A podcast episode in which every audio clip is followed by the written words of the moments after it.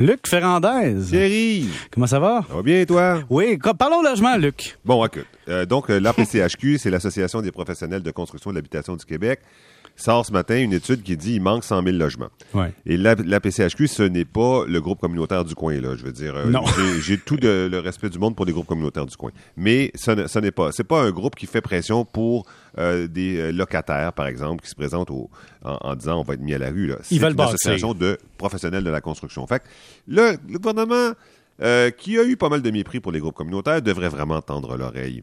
Et ce qu'il nous dit, c'est qu'il manque 100 000 logements. Attention, 100 000 logements en plus des logements qui doivent être construits chaque année. Parce qu'au Québec, il se construit à peu près 50 000 logements par année. On a passé une année exceptionnelle, 60 000 logements. Euh, mais là, il faudrait en rajouter 100 000. Et, et- et là, tu sais qu'on est en, en- en- Pas 100 000 à chaque année, 100 000 d'un coup.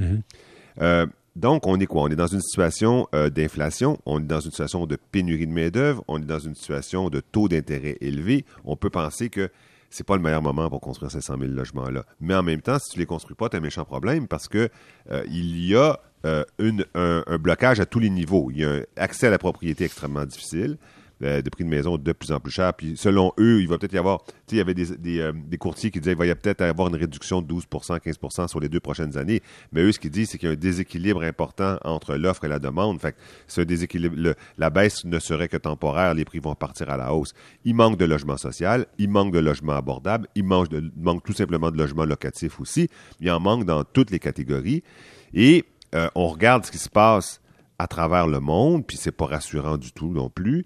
Euh, des villes comparables à Montréal, là, où il y avait, par exemple, parce que tu sais, on parle toujours de spéculation dans- à, à Toronto, à Vancouver, à Londres, à Paris.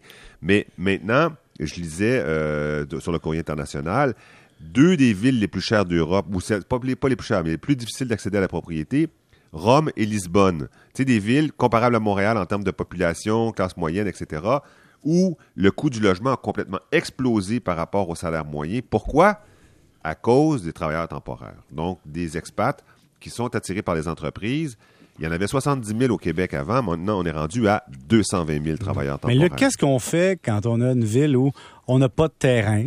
Euh, la densification est quand même là, comme le plateau, maire du plateau, tu sais que c'est un des quartiers les plus denses en Amérique du Nord. Et qu'on dit aux propriétaires, dans le fond, on va faire des logements sociaux dans des projets de condos ou des, du, du coopératif ou peu importe, mais ce sera du 30-30 ou peu importe, du 20-20-20, je ne connais pas le ratio exact, mais 20-20. 20-20-20.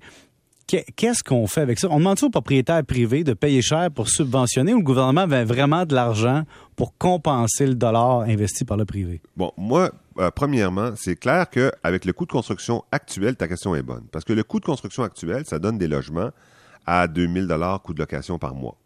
Et euh, bien peu de gens peuvent se permettre ça. Tu sais, le salaire moyen, du, de- le salaire moyen au Québec, là, ça doit osciller autour de 50 000. à peu près. 60 000 à peu près, ouais. Bon, fait que à 2000 dollars par mois, euh, on s'entend que c'est cher. Alors, il faut qu'il y ait une subvention qui vienne de l'État. Ma, ma, ma, ma réflexion m'amène à penser qu'on n'y arrivera pas si on fait juste euh, demander aux promoteurs de nouveaux logements d'en construire. Euh, il faut demander aux promoteurs de nouveaux logements à construire parce que les, promoteurs, ils, construisent, ils vendent à des prix euh, et ils ont des profits extraordinairement élevés. Euh, mais ça, mais c'est pas tous les promoteurs. Tu quand tu fais une tour de quand tu fais une tour de, de 20 étages ou même de 6 étages et plus sur le plateau Mont-Royal, mettons, L'affaire, c'est que c'est pas ton coût de construction qui fait que le logement va se vendre 800 000 C'est le lieu où ce, lo- ce logement-là est situé. Ton coût de construction, il, il justifie pas 800 000 Donc, moi, je pense qu'il faut aller il faut aller faire une ponction. Il faut aller chercher un peu de profit. Faut-tu aller chercher des terrains? où On, on peut-tu dire, par exemple, on va capter ces terrains-là, on va faire des logements sociaux, puis dans le fond, le profit qui aurait été demandé par le contracteur, on, va, on va l'absorber dans le sens qu'on va dire, Oui. on va lui donner le terrain pour qu'il le construise. Oui, ça pourrait être une affaire comme ça. Euh, moi, je je pense pas qu'il faut construire juste du logement social. hein. Du logement social, ça en prend, ça en prend beaucoup. Il y a, il y a- on a- il y a des, vraiment des besoins de logements sociaux, d'autant plus que ça ne s'est pas, pas construit au Québec pendant des années. Mais aussi, il faut construire du logement pour des familles avec des, per- des personnes qui travaillent. Là. Des Et, grands euh, logements. tu sais, ju- juste un logement, là, juste un logement, tu sais que euh, je, dis tout, le temps, l'ascenseur social est cassé. Là. Nos parents sont arrivés sur le marché, il y avait un emploi. Après cinq ans, ils s'achetaient une maison. Aujourd'hui, ils n'essayent pas ça. N'essayez pas ça à la maison, si vous n'êtes pas des experts. Ça ne marchera pas. C'est pas avec les cinq ans d'économie que tu vas faire que tu vas pouvoir t'acheter un logement. Donc, euh, il faut construire aussi des logements pour des familles, tout simplement, pas juste du logement social.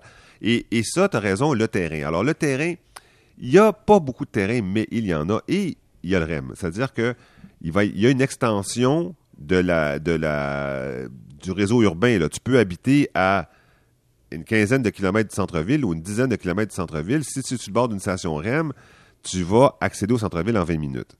Et ça, ça devrait être des, lieux de développement. Il y a aussi des lieux de développement dans les quartiers. On n'est pas obligé d'avoir des terrains industriels. Euh, avant, on disait tout le temps, ça prend des terrains industriels proches des habitations parce que les gens se déplaçaient vers l'emploi. Euh, maintenant, les emplois, c'est des emplois, beaucoup de travailleurs autonomes, beaucoup de travailleurs à la maison, beaucoup de travailleurs au centre-ville.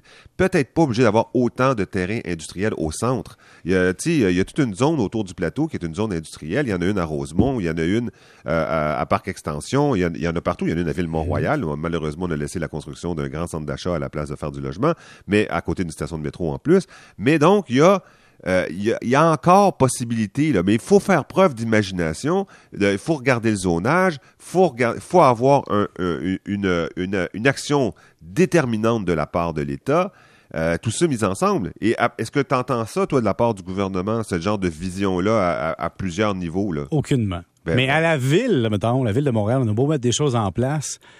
Est-ce que ça stoppe la construction de logements par le privé d'imposer la construction de, disons, de logements plus à vocation sociale? Ou il faudrait vraiment dire le gouvernement fait lui-même des projets, construit lui-même des tours? Moi, je pense que oui. Je pense que le gouvernement doit faire des tours parce que regarde ce qui s'est construit au centre-ville.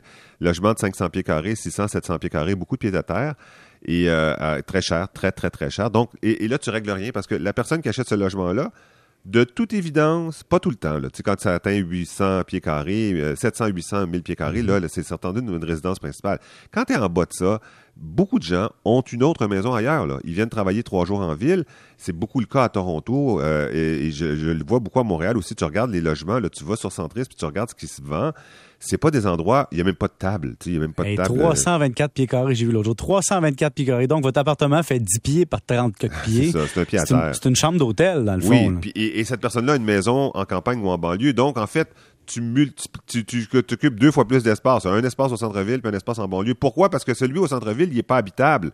Alors, au lieu de ça, faisons, construisons un logement de 1600 pieds carrés euh, ouvert sur les deux côtés, donc en avant, en arrière, avec des locaux, des, des espaces pour ranger euh, les trucs pour les enfants, etc. Et euh, là, tu vas avoir une famille qui va pouvoir habiter dedans. Tu n'auras pas besoin d'en avoir un deuxième ailleurs. D'ailleurs, les villes où ça fonctionne, c'est les villes qui ont fait ça. Là. Je pense à Vienne, à Stockholm, mais, mais surtout à Vienne. 50 euh, du, du logement, c'est pas du logement social, c'est de la propriété abordable dont le coût est partagé avec l'État. Donc, euh, l'État met un peu d'argent, le propriétaire en met un peu aussi, mais quand il va partir, il récupérera pas beaucoup d'argent. Il n'y aura pas une super plus-value sur sa maison. Il va juste, euh, il va juste récupérer euh, son, son, son, investissement de départ plus une inflation. Mais au moins, il a accès à un logement. Il a accès à un logement, un grand logement euh, qui n'est pas inaccessible en termes d'argent. Au Québec, on a-tu donné la responsabilité du logement à la population puis dire arrangez-vous? C'est en plein ça. Arrangez-vous. C'est en plein ça. Vous êtes pauvre, c'est de votre faute. Vous êtes riche, bravo. Puis moi, je pense que c'est. Puis regarde, regarde, ah, puis oh, regarde les écarts que ça crée. Là. Je regardais un, gars qui a acheté une maison 200 000 euh, il y a 10 ans à Montréal, l'avant 600 000 euh, 10 ans plus tard. Il a capté la valeur d'une génération. 400 000 est dans ses poches, là. Mm-hmm. Puis là, le, le prochain, capter la valeur d'une génération, c'est bien dit. Le prochain ne peut pas l'acheter à 600 000. La prochaine famille qui est dans l'état où lui était quand il l'a acheté 200 000, il ne peut pas l'acheter à 600 000. Fait que c'est un gain, c'est un one-shot. Il y a une personne qui a fait le cash, pas imposé en plus, parce que c'est sa résidence principale. Puis après ça, euh, les générations suivantes, c'est quoi? C'est quoi la solution pour elle, pour les générations suivantes? On va le savoir dans les prochaines années. Merci, Luc. À bientôt. Salut. Après la pause, Valérie Baudouin, la chronique américaine.